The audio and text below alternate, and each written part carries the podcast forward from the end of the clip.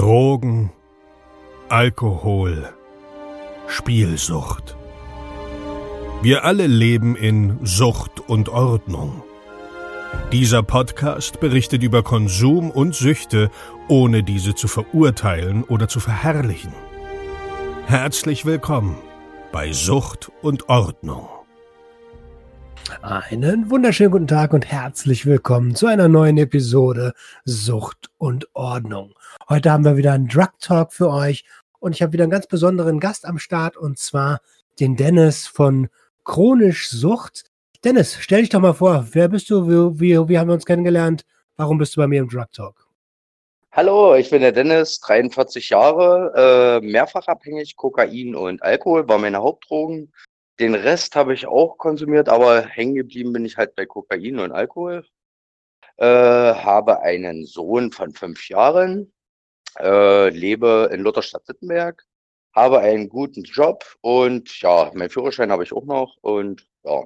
Und wie ich zu dir gekommen bin, wir haben ja beide uns in der Community getroffen auf Insta, sag ich mal, und wir haben jetzt den Kontakt einmal frei gut ausgebaut, sag ich mal. Genau so war das. Ja, auf Instagram haben wir uns kennengelernt. Ich weiß gar nicht mehr genau, wo, wie, warum, aber äh, das ist bei ganz vielen so. Mittlerweile wächst ja die Commun Community stetig. Finde ich auch sehr, sehr gut. Und ähm, genau, wir haben uns im Voraus ausgetauscht, äh, weil du ähm, mittlerweile eine, eine, eine Selbsthilfegruppe führst, selbst aber auch abhängig warst.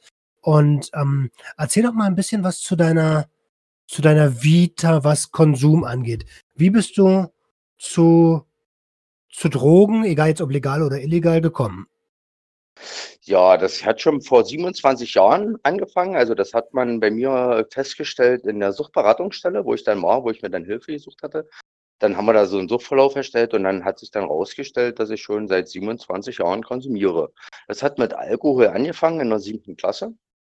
Ja, mhm. und dann ging es dann weiter, so zehn Jahre später vielleicht mit Speed, Amphetamine dann äh, war die Toleranz dann immer größer, dann sind es Teile geworden, dann war es mal Kokain, dann war es MDMA, dann Poppers. Also es hat sich immer so, äh, ich sage mal, alle so zwei Jahre gestaffelt, äh, immer was Neues, was Neues ausprobiert, ja, und dann am Endeffekt bin ich bei Kokain und Alkohol, sage ich mal, richtig hängen geblieben. Ja.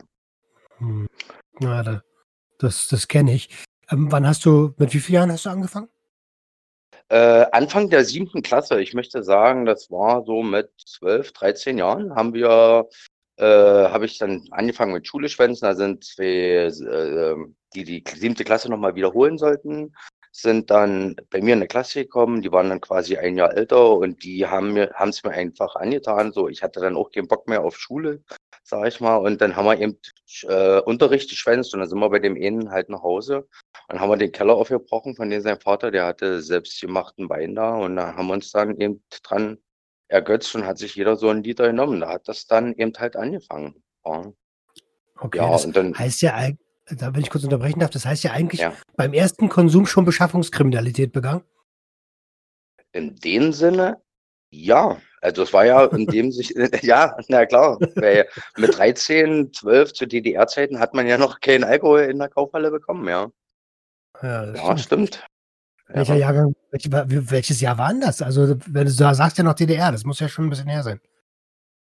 Also, in der achten Klasse war ich, boah, müsste ich 90, das müsste so 88, 89, so kurz vor der Wende müsste das gewesen sein, ja.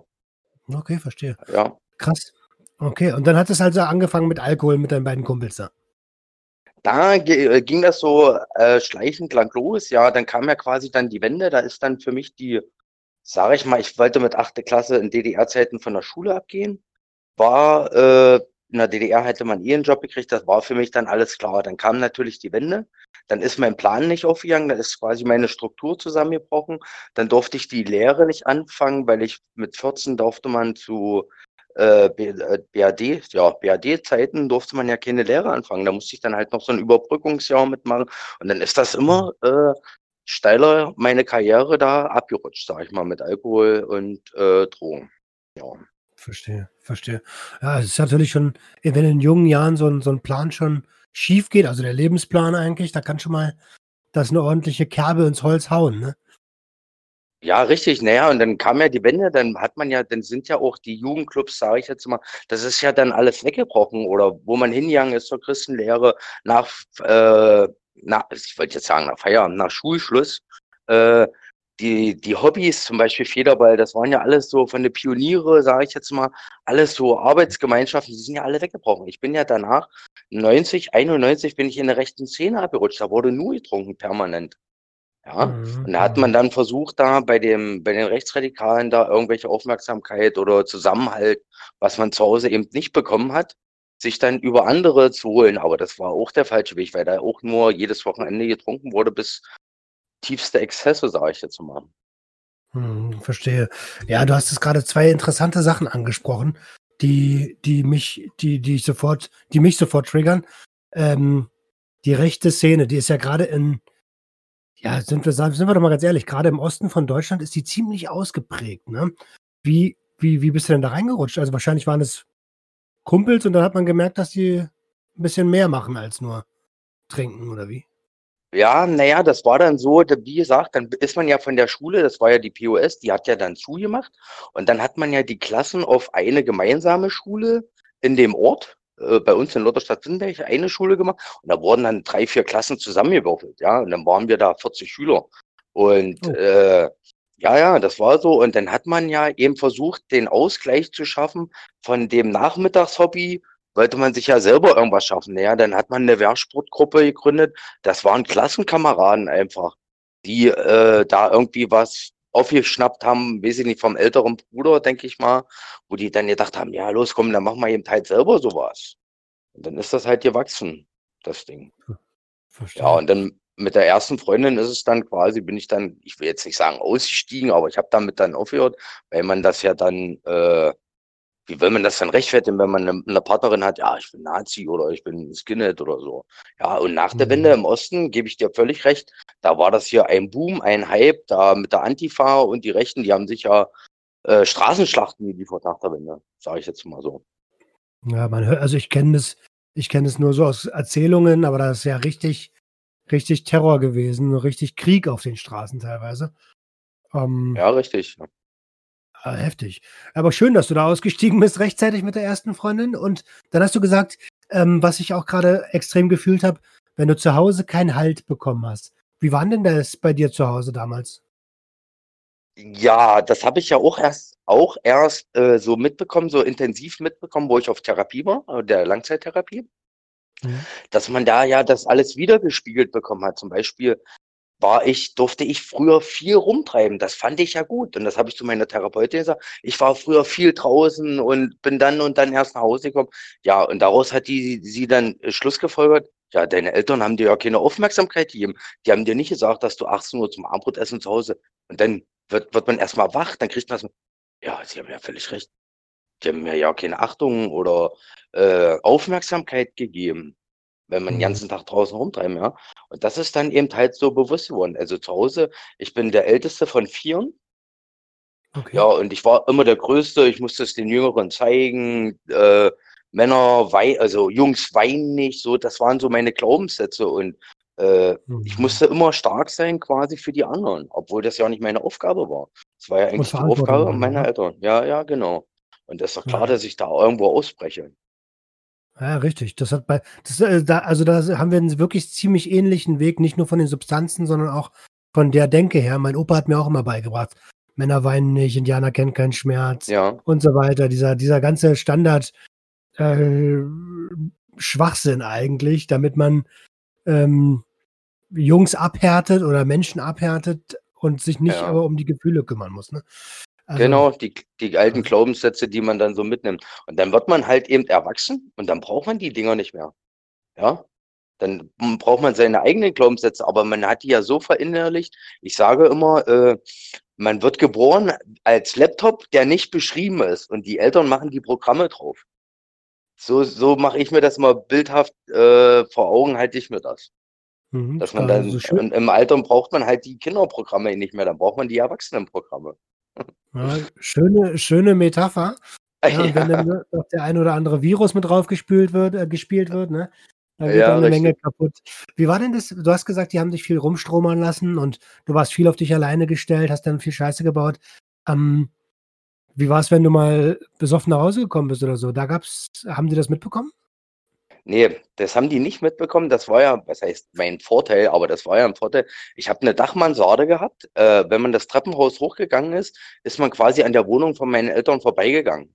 Dann bin ich mhm. eine Etage höher und habe unterm Dachstuhl gewohnt. Wenn es mir dann, äh, wenn es mir dann dreckig ging, sage ich jetzt mal wirklich so, habe ich mich oben einfach ins Bett gelegt und wenn dann ich abends nicht zum Armbrot erst gekommen bin, dann kam erst einer hoch, hat gefragt, sag mal, willst du nicht mit Armbrot essen? Und dann kam ja dann eine Standardlüge, äh, auch mir geht's nicht gut, ich habe heute irgendwas Falsches schon gegessen, äh, ich bleib im Bett liegen. So kam das. Da kam ja. keine weitere Reaktion oder dass mal in der Nacht dann nochmal jemand hochgekommen ist und hätte geguckt nach mir. Das, das gab's ja auch nicht. Okay, das heißt, die haben es einfach, einfach gar nicht gecheckt, was abgeht bei dir. Ja, genau. Okay. Ähm, und okay, dann hast du angefangen mit dem, mit dem, mit dem, mit dem Trinken. Ähm, und das Speed kam mit wie vielen Jahren dazu? Das Speed kam dann gleich nach der Wende, also 90, 91, wo dann hier die ganzen Clubs, sag ich mal, die Diskotheken aufgemacht hat. Das ist ja dann alles vom Westen her rübergeschwappt. Ich sag mal, zu DDR-Zeiten gab es ja nur Cola mit, mit irgendwelchen Schnaps oder so gemischt. Also äh, kannte man ja, also ich kannte keine Drogen zu DDR-Zeit. Das ist ja dann alles mhm. mit der Love Parade quasi äh, zu uns runtergekommen. Oder sage ich jetzt mal so, ist das bekannt geworden. Ja, und dann hat das, wie gesagt, die, die Alkoholtoleranz hat dann nicht mehr ausgereicht. Und dann hat man eben halt was Neues probiert, war, wo man sich dann weggeknuppert hat. Und das ist dann mhm. äh, Speed gewesen. Das war dann, ich sage, die ersten drei, vier Jahre äh, ne, ganz schön heftig geworden bei mir. Ich hatte dann so, äh, ich möchte sagen, so eine Ober Überdosis und wo ich sechs Gramm am einen Tag oder innerhalb von 24 Stunden gezogen hatte und habe dann Paranoia bekommen.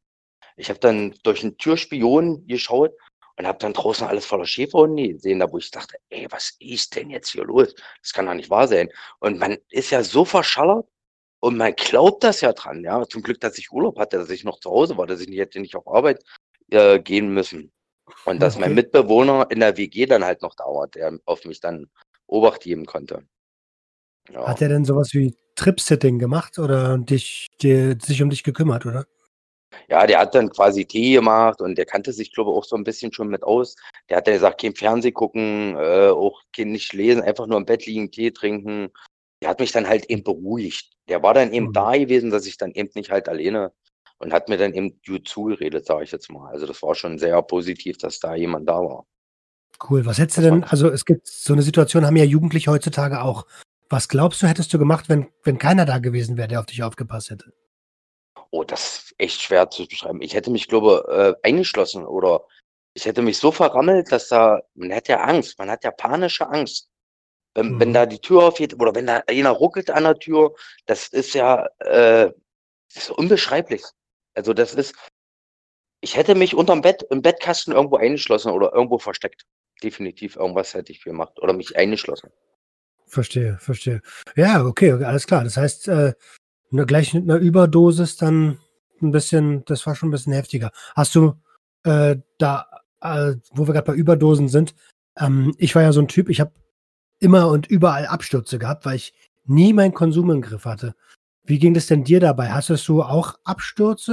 Wie war, wie war dein Konsumverhalten da? Auch grenzenlos? Also ich war äh, Grenzgänger, definitiv. Also bis zum Verlust der Muttersprache. Äh, es bis, ja wirklich, bis nichts mehr da war.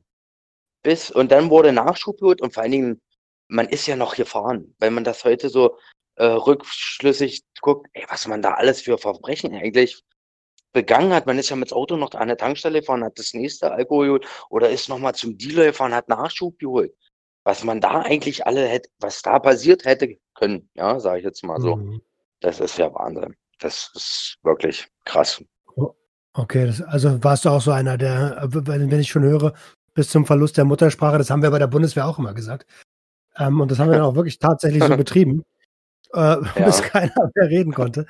Äh, äh, also da, ja, teilweise echt schon, na, wie mhm. sagt man, mehr als, also es ist schon gefährlich, absolut gefährlich, was wir da gemacht haben. Ähm, ihr seid Auto gefahren, ja? Ihr seid also wirklich, habt ihr euch da Gedanken drüber gemacht, ob ihr jemanden vielleicht ja, damals, Na, damals war ja die Verantwortung noch nicht so bewusst da wie heute, sage ich mal. Da war das einfach egal.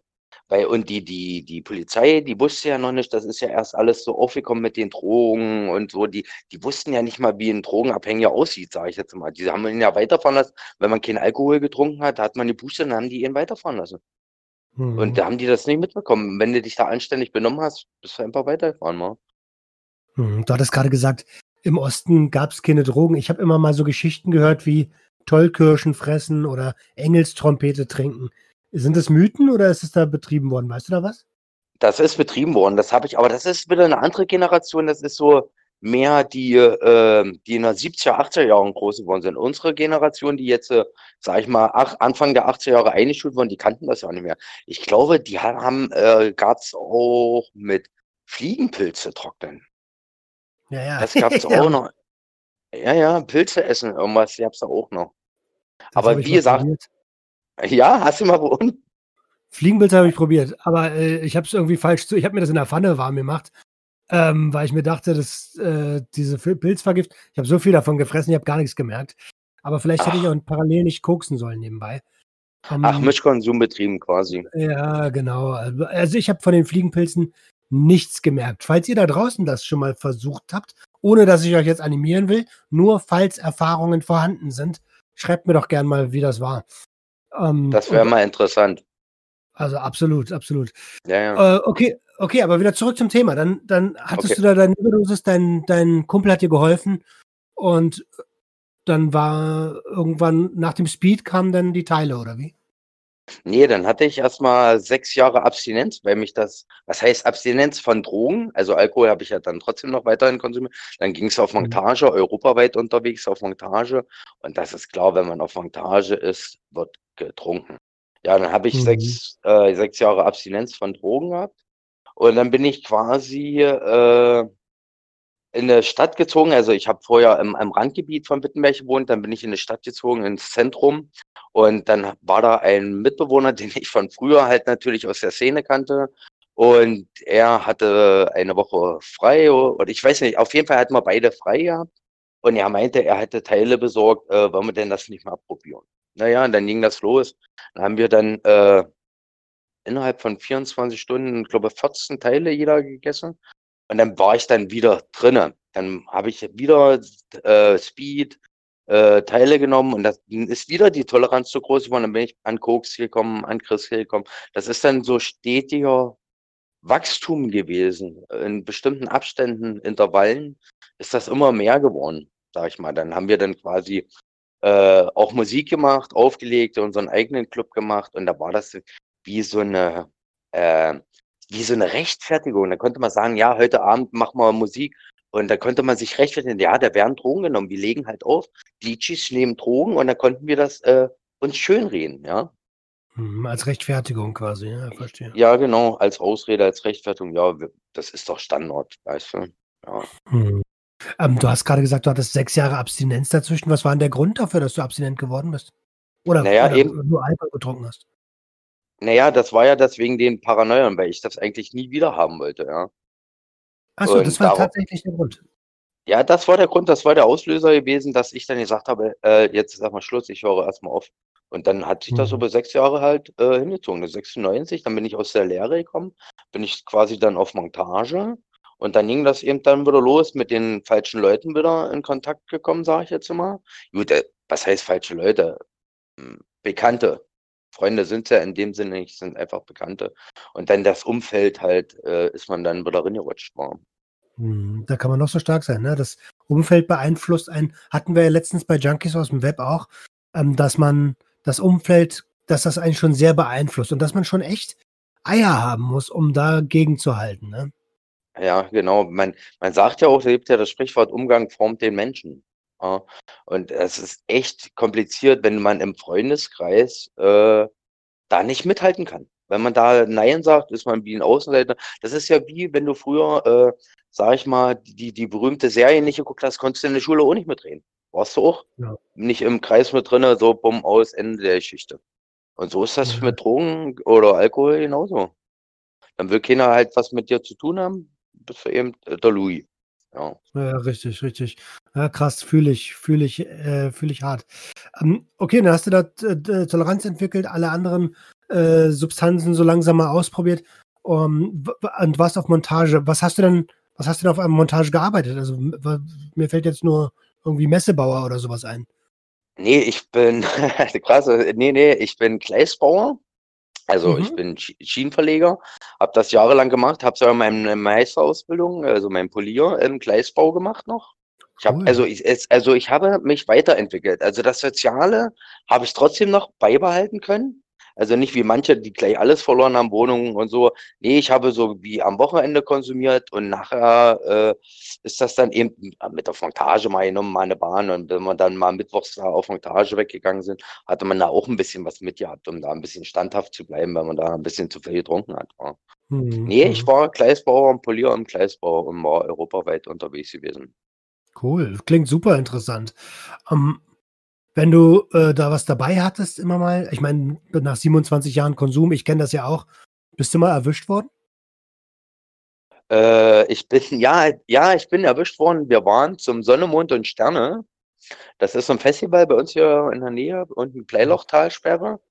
Und da sind wir hingefahren natürlich. Wir hatten uns extra eine Fahrerin organisiert, die äh, clean ist. Die hat uns hingefahren mit den Taschen voll und auf der Rücktour haben wir, waren wir so verklimpert halt, dass wir das Gras unter der Rücksitzbank vergessen haben, rauszuschmeißen oder zu konsumieren halt. Und dann haben sie uns auf der Rücktour rausgeholt und haben sie uns äh, verhaftet, ne, verhaftet nicht, die haben uns mitgenommen aufs Revier, Drogenproben und so. Und dann hat die Fahrerin natürlich Koffeintabletten äh, genommen gehabt und das, äh, der Schweißtest ist dann natürlich da auch angeschlagen. Ach, und krass, schon, ja. ja, schon sind wir da nicht mehr von dem Parkplatz weggekommen den Sonntag. Dann mussten wir extra nach Wittenberg telefonieren, dann musste uns einer abholen kommen. Also mit noch eben mit dem Fahrer halt. Ja, und dann war ich dann, ein halbes Jahr später hatte ich dann die Gerichtsverhandlung gehabt wegen fünf oder sechs Gramm Gras. Mhm. Und die konnten das eben halt nicht fallen lassen. Die mussten mir eine Strafe aufbrummen, weil ich schon Bewährung hatte oder irgendwie war ich schon mal auffällig gewesen vor Gericht und die konnten mir nicht nach das fallen lassen. Die mussten mir auf geringfügige Menge, haben die mir, glaube ich, 2000 Euro an eine gemeinnützige Vereinigung sollte ich da. Ich weiß es nicht mehr, das ist einfach zu lange her. Aber so mhm. in der, in der Drehe war das halt gewesen. Das war da. Verstehe. Und dann, dann gab es eben zweimal Führerschein abgeben wegen Alkohol. Da, aber das ist auch schon 20 Jahre ja gleich nach, nach dem Führerschein bekommen. Ja, MPU war dabei gewesen. Was? Das ist doch teuer, oder? Das ist richtig teuer. Also ich habe dann quasi zweimal meinen Führerschein, also ich habe dann nochmal 4000 DM bezahlen müssen, um meinen Führerschein wiederzubekommen. Der Reha-Lehrgang war in Halle, da musste man nochmal Fahrprüfung machen, MPU, den Psychologen, psychologische Vorbereitung, das zählt ja alles mit rein. Und dann muss man sich mhm. halt quasi wie beim Straßenverkehrsamt halt neu anmelden. Mal. Hm, verstehe. Ja, das kostet alles Haufen Geld. Alter Falter. Ja gut, da hast du aber auf jeden Fall, also daraus hast du auf jeden Fall deine Lehre gezogen, denke ich mal irgendwann. Ähm, wie, wie, du hast gesagt, du warst schon auffällig gewesen. Äh, du musst natürlich nur Sachen beantworten. Also wenn dir irgendwas irgendwie zu nahe geht oder so, sag das bitte. Äh, ja, na klar. Wie, wie, wie, was hast du denn für Scheiße gebaut, dass du da schon vorbestraft warst? Äh, naja, das, durch die rechte Szene ist man ja auch so ein bisschen gewalttätig und so. Dann habe ich eine Anzeige bekommen wegen schwerer Körperverletzung und Nötigung. Und mhm. da ich ja vorher schon dreimal vor Gericht war, war das vierte Mal das Schöffengericht und das ist dann mit zwei Schöffen noch, es sitzt nicht nur der Richter drin und dann entscheiden die drei. Dann habe ich 14 Tage Knast gekriegt, also so Freizeitarrest, aber eben in, äh, in der frohen Zukunft in Halle. Und das ist also ein Jugendknast und danach habe ich dann gesagt, äh, Schluss mit dem Scheißebauen. Ich will hier nicht wieder drin. Ich bin ein Mensch, der seine Freiheit liebt, ja. Und wenn man da auf so eine kleine Zelle eingesperrt ist, das war mir nicht. Das, da hatte ich keine Bock. Ja, und daraufhin habe ich dann äh, mit der Scheiße bauen eigentlich aufgehört. Gut, in Anführungsstrichen. Mhm. Weil die Drogen nehmen ist ja trotzdem äh, noch illegal. Halt. Aber das konnte man ja verheimlichen oder vertuschen. Absolut, absolut. Okay, verstehe. Ähm, mhm. okay, dann, äh, hab, dann konnte ich mir jetzt ein gutes Bild über deine Vergangenheit machen. Lass uns ja. doch mal darüber reden. Ähm, beziehungsweise, nee, eine Sache, die haben wir noch gar nicht angesprochen. Du hast einen Sohnemann, hast du mir gesagt. Und ähm, da gab es wohl irgendwann eine Situation, die dich hat so ein bisschen aufwachen lassen, ähm, wo du einen Suizidversuch hattest. Äh, kannst du das noch mal kurz uns den Hörern näher Ja, ja, da gebe ich dir recht, ja. Mein Sohn, also da gab es die, also 2017 bin ich auf Langzeittherapie und das hat einen bestimmten Grund. Äh, meine Partnerin, äh, mit die ich äh, meinen Sohn habe zusammen, also unser Kind quasi, die hat sich mhm. getrennt von mir, weil ich sie äh, unter Drogeneinfluss abholen wollte und sie hat das mitbekommen. Und daraufhin hat sie gesagt, nein, ich kann die Koffer packen, äh, drehe sofort wieder um, das Ding ist beendet. Und daraufhin ist für mich wie meine kleine heile Welt zusammengebrochen. Also da bin ich in so ein mhm. schwarzes Loch gefallen. Äh, ich bin da von alleine quasi nicht mehr rausgekommen. Ich habe mich in der Wohnung eingeschlossen äh, und hatte einfach kein Leben, keine Lebenslust mehr. Das war völlig weg. Das war wie Scheuklappen auf. Man, man konnte nur noch in was Schwarzes reingucken und hatte meinen Kopf in, auf der Schiene schon und wollte Suizid machen. Ich wollte dann nicht mehr. Und okay. äh, habe dann aber mitbekommen oder habe die Kurve gekriegt, was soll denn die Mama unseres Sohnes mal ihr, ihm erzählen, was mit Papa passiert ist. Und da hat es dann bei mir Klick gemacht. Dennis, äh, Du solltest dir Hilfe holen. Du musst dir das eingestehen, dass du Hilfe brauchst. Das war der entscheidende Punkt, wo ich dann gesagt habe, ab, ich muss zur Beratungsstelle, ich muss hier raus aus dem Sumpf. Es kann nicht so weitergehen. Ich möchte nicht sehen, also ich möchte, dass Maddox, so heißt er, mein Sohn, nicht sieht, wie sein Papa zugrunde geht. Das war der entscheidende Punkt, wo ich dachte, äh, jetzt muss eine Entscheidung her, jetzt muss was verändert werden. Schöner Grund macht gerade auch emotional was mit mir, ganz ehrlich gesagt. Das ja, heißt, du musst dich erstmal richtig, also am tiefsten Punkt angelangen. Und dann war quasi dein Sohn der, der, die, die Zukunft, wo du gesagt hast, ey, ich kann es meinem Sohn nicht antun, dass er ohne seinen Papa aufwächst, wahrscheinlich, ne? Ja, richtig, das war der treibende Kai halt. Oh, jetzt bekomme ich auch Gänsehaut. Oh, krass, ey. Ja, krasses ja, Thema, echt, das ist echt schwierig. Ja. Jetzt kommt es auch gerade wieder alles so ein bisschen hoch. Wahnsinn. Äh, ja, das war der, der Antrieb quasi, dass ich was verändern wollte. Weil ich hatte immer mir vorgestellt, ich wollte nicht so eine Familie haben, wie meine Eltern hatten. Ich wollte immer eine schöne, heile Welt, so wie das die Gesellschaft halt eben vorgibt mit Haus, bla bla bla. Alles schön mhm. drumherum. Und ja, ich wollte eben eine Familie haben. Und das ist dadurch kaputt gegangen. Und dadurch merkt man erst, wenn man ganz, ganz unten ist, dass man abhängig ist, dass man süchtig ist. Man merkt erst, äh, wenn man unten aufschlägt, dass es Klick macht und dass man Hilfe benötigt, um die Sucht zu bekämpfen. Das ist echt heftig, ne? Also man sagt ja auch bei vielen, äh, gerade mich schreiben auch viele Leute an, die, die in einer Beziehung mit äh, Abhängigen leben oder äh, gelebt haben oder Schwestern oder so sind. Ne? Mhm. Ähm, und die fragen mich, was, was sie machen können. Und ich versuche immer zu sagen, Mensch, ähm, versuche auch mit ihm drüber zu reden, stell ihm die Post Podcasts vor, die es gibt, ähm, gib ihm ruhig die Blue Prevent App, da gibt es so eine anonyme Hilfe-Seite mhm. oder andere Einrichtungen. Ähm, gibt ja einige, unter anderem auch deine Selbsthilfegruppe, ja. auf die wir gleich zu sprechen kommen. Ähm, und ja und mach ihm klar, dass es normal ist, dass er darüber reden kann, weil oft ist man ja so tief in seinem Schneckenhaus drin, dass man sich nicht mehr traut, darüber zu sprechen. Aber ja. es wird ganz oft empfohlen, wenn man mal im Internet guckt, ich weiß nicht, ob du, hast du bestimmt auch schon mal gemacht, da steht, lass ihn ja. fallen. Lass den fallen, bis er auf dem Boden aufschlägt.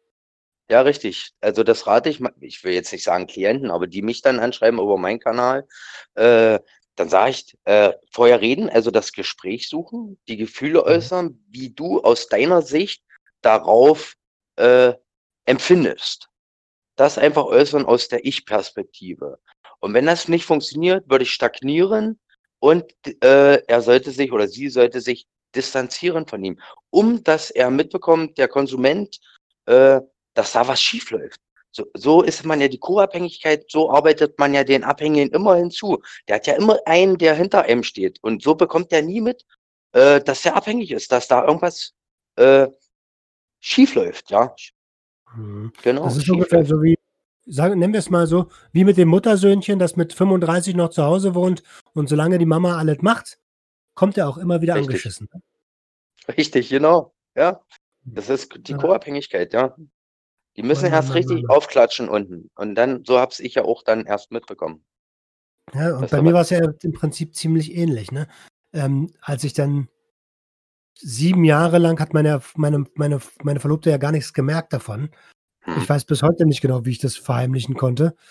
Ähm, und dann gab es diese Nacht, wo ich zu, mega viel gezogen habe. Äh, sie es auch nicht gecheckt habe. Ich habe gesagt, mir geht's schlecht und habe dann auf Arbeit angerufen und das auch und, und mich krank gemeldet, so getan, als wenn ich äh, krank bin.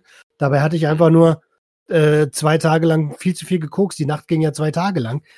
Und dann bin ich in so eine harte Depression gefallen. Was, was lügst du eigentlich hier deiner Frau ins Gesicht? Und du willst sie heiraten. Die hat es doch nicht verdient, einen Junkie zu heiraten, ey. Und Mhm. da bin ich wach geworden. Das war so der entscheidende Gedanke. Schön, ja, ja, ja.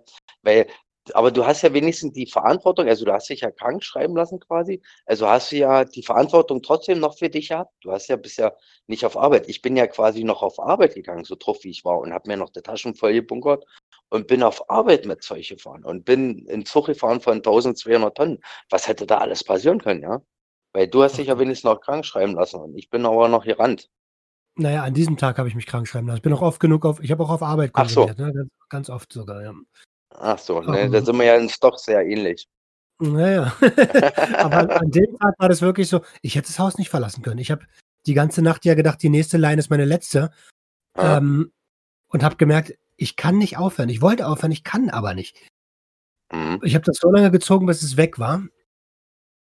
Ja. Und da hat es irgendwie, das hat einen krassen Knacks bei mir gemacht. Von, sonst war ich immer noch so, ach komm, es Ja, jetzt eine weg und ist weg. Und, Ja. Genau, genau. Und sonst auch eine geht Eine geht. Aber in dem Moment war so, ich will nicht mehr. Und während ich ich will nicht mehr gedacht habe, habe ich schon wieder eine, eine gelegt und gezogen.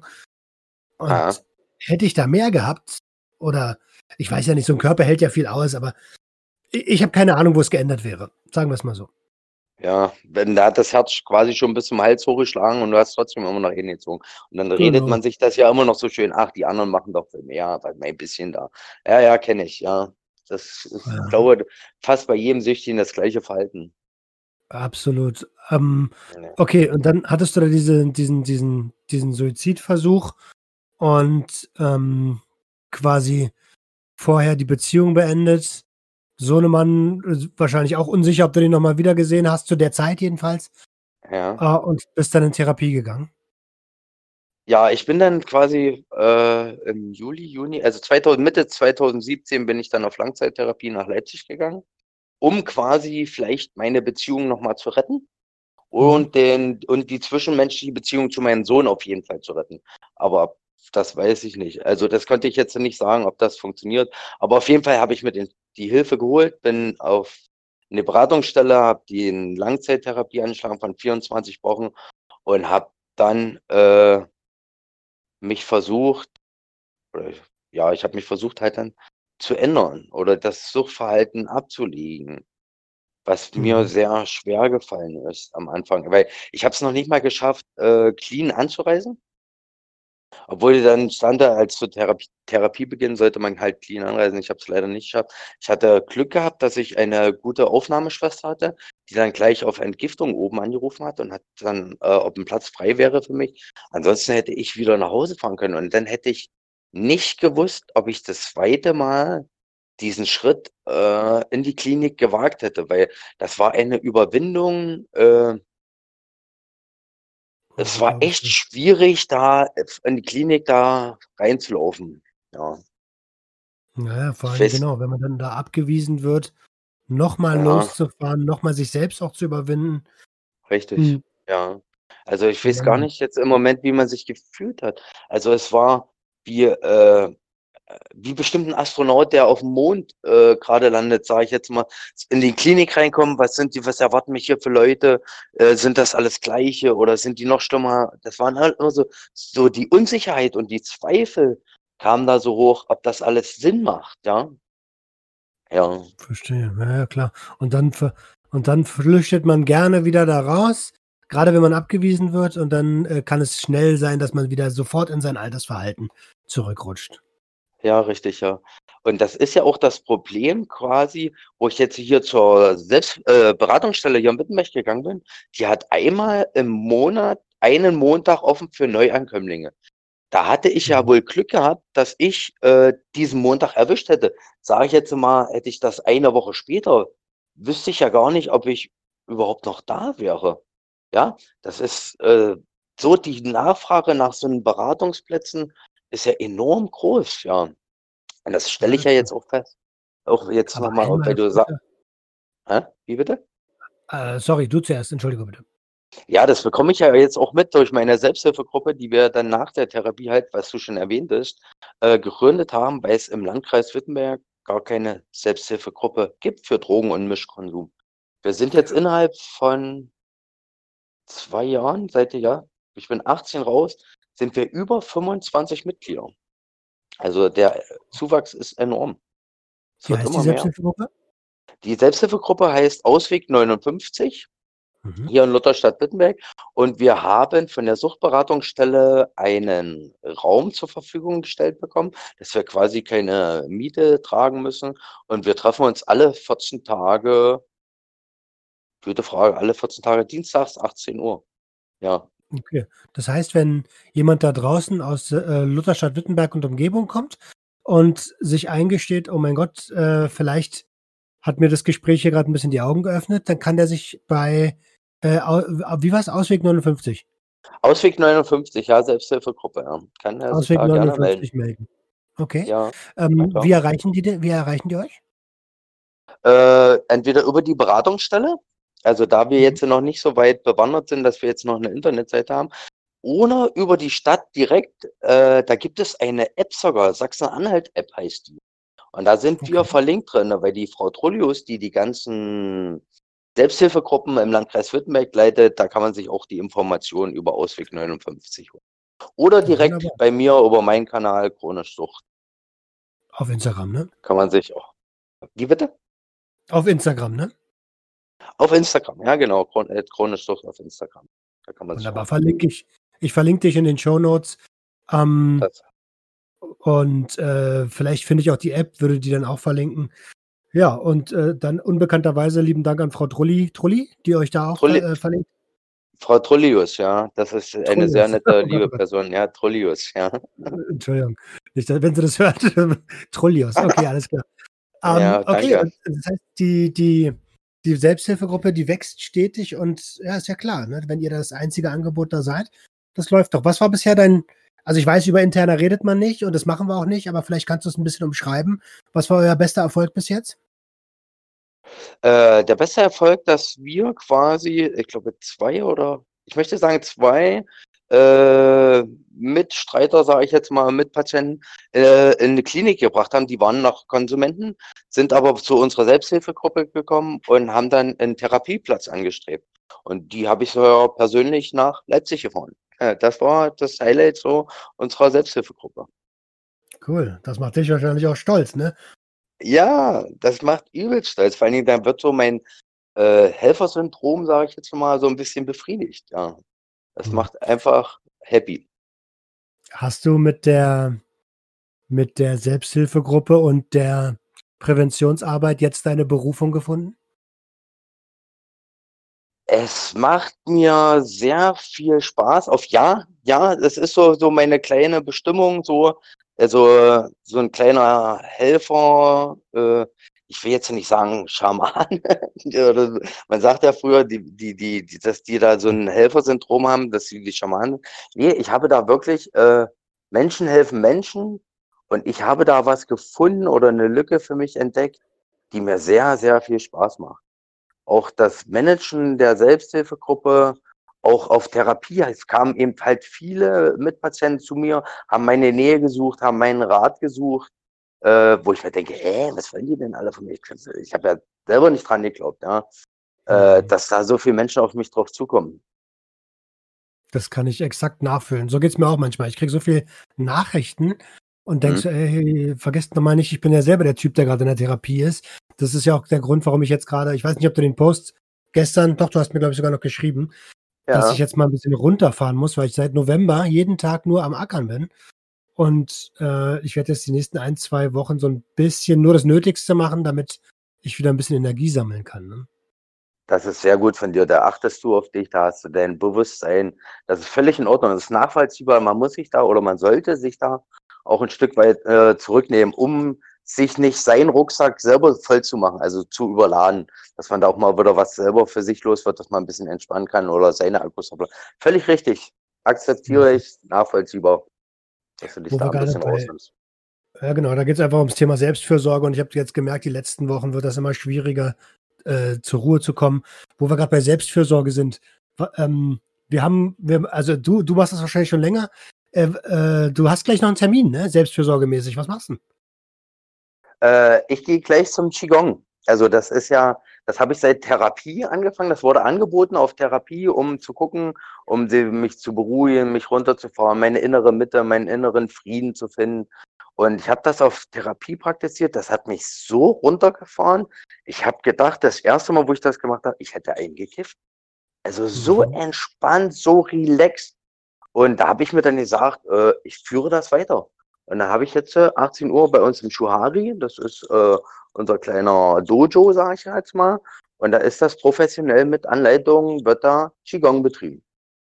Sehr, sehr cool. Ich habe gerade auch damit angefangen. Deswegen spreche ich es nämlich auch gerade an, finde ich sehr, sehr beeindruckend. Ähm, und ja. du hast recht, das ist, man nennt das ja auch die bewegte Meditation. Ähm, und ich merke das richtig, wie mir das gut tut. Eigentlich sind es bisher nur irgendwelche Dehnübungen, die ich da mache. Ähm, also was heißt Dehnübungen? Es sind schon Qigong-Übungen, sowas wie der Bogenschütze und so, ne? Ähm, aber das entspannt echt krass. Das hätte ich nicht gedacht. Ja, das ist mega. Also wir haben ja auf Therapie, haben wir ja alles probiert gehabt. Wir hatten ja auch PMR, ja Prophylaxe, Entspannung, wo man sich so hinlegt. Also das war mir nicht so. Oder dann hat man ja Kraftausdauertraining, wo man sich auspowert. Aber bei Qigong bin ich sowas, ich weiß nicht, also manchmal brennen meine Fußsohlen unten. Ich denke, wenn dann das zu Ende ist, ich schwebe. Das ist wirklich faszinierend, wie die Gelenke, auch wie man sich den Tag danach fühlt. Das ist fantastisch. Einfach unbeschreiblich. Richtig genial. Ja, kann ich auch nur empfehlen. Wenn ihr sowas mal ausprobieren wollt, dann einfach mal gucken. Bei YouTube gibt es äh, einige Tutorials für den Anfang. Oder beim Dojo oder beim, wie heißt das, äh, Fitnesscenter in eurer Nähe. Ähm, ja. Da wird sowas sicherlich auch angeboten. Du, wir sind jetzt schon bei 50 Minuten, Dennis. Ähm, ich habe, du, du, weißt, du kennst meine letzten beiden Fragen. Die eine habe ich, ja. und an dieser Stelle wie immer schön Gruß an Adriano von Rush Sleep Crack Repeat. Ähm, ja. Die eine habe ich von Adriano geklaut. Äh, wenn du dich in deiner Vergangenheit anrufen könntest, wann würdest du dich anrufen und was würdest du dir sagen? Tja, ich würde mich gar nicht anrufen, weil ich meine, äh, meine Vergangenheit akzeptiere, so wie sie ist. Und meine Vergangenheit macht mich zu dem, was ich heute bin. Und ich bin damit zufrieden. Ich möchte eigentlich gar nichts ändern. Das ist einfach, äh, ja, ich bin so, wie ich bin und das ist meine Vergangenheit und das gehört alles zu mir. Cool. Achso, jetzt habe ich eine Sache wollte ich zwischendurch vorhin noch fragen. Hast du jetzt wieder Kontakt ja. zu deinem Sohn? Ja, äh, fantastischen Kontakt. Ja, wir sind äh, eine richtige Patchwork-Familie geworden. Das ist so fantastisch, so wie ich es mir vorgestellt habe. Ich kann den aus der Kita holen. Äh, ja, jetzt am Freitag darf ich ihn fürs ganze Wochenende holen. Das ist fantastisch. Das läuft wunderbar, seitdem ich das gemacht habe. Also es war der beste Schritt meines Lebens, diese Therapie. Cool, da freue ich mich sehr für dich. Ja, um, ähm, danke. Okay, dann last but not least, was möchtest du den Hörern von Sucht und Ordnung mit auf den Weg geben? Ja, also allen Abstinenzlern auf jeden Fall viel Stabilität, äh, passt auf euch auf, achtet auf euch und die, die es noch werden wollen, kommt auf unsere Seite. Danke. Wunderbar. Super, Dennis. Ich bedanke mich, dass du dir die Zeit genommen hast. Ähm, diesmal haben wir es echt gut hinbekommen. Äh, was ihr da draußen nicht wisst, wir haben das schon einmal versucht, aber da war irgendwas mit dem Ton nicht ganz so dolle. Ist aber überhaupt nicht wild, wenn man miteinander spricht äh, und sich die Zeit nochmal nimmt, dann kommt was richtig, richtig Schönes raus, was jetzt hier, glaube ich, gerade passiert ist. Ähm, ja, vielen lieben Dank, Dennis, dass du bei mir warst. Danke, dass ich in deiner Sendung sein durfte. Danke, wirklich. Respekt auch an dich. Vielen lieben Dank. Danke, danke, danke. Ja. Ähm, ja, und an euch da draußen, wie immer, wir leben auch ein bisschen von eurem Feedback. Gebt gerne dem Dennis unter seinem Instagram-Profil Chronisch Sucht oder mir äh, Feedback. Ich leite das auch gern weiter. Und damit sage ich, wir sind raus und ich wünsche euch ein schönes Wochenende. Wir sehen uns in den sozialen Medien. Ciao, ciao. Ciao. Tschüss. Das war Sucht und Ordnung. Schaltet auch beim nächsten Mal wieder ein. Wenn ihr Anmerkungen habt oder selbst zu Gast sein wollt, um mit uns über euren Konsum zu sprechen, schreibt uns gerne jederzeit. Und wenn es euch gefallen hat, folgt uns auf Facebook und Instagram. Bis bald bei Sucht und Ordnung.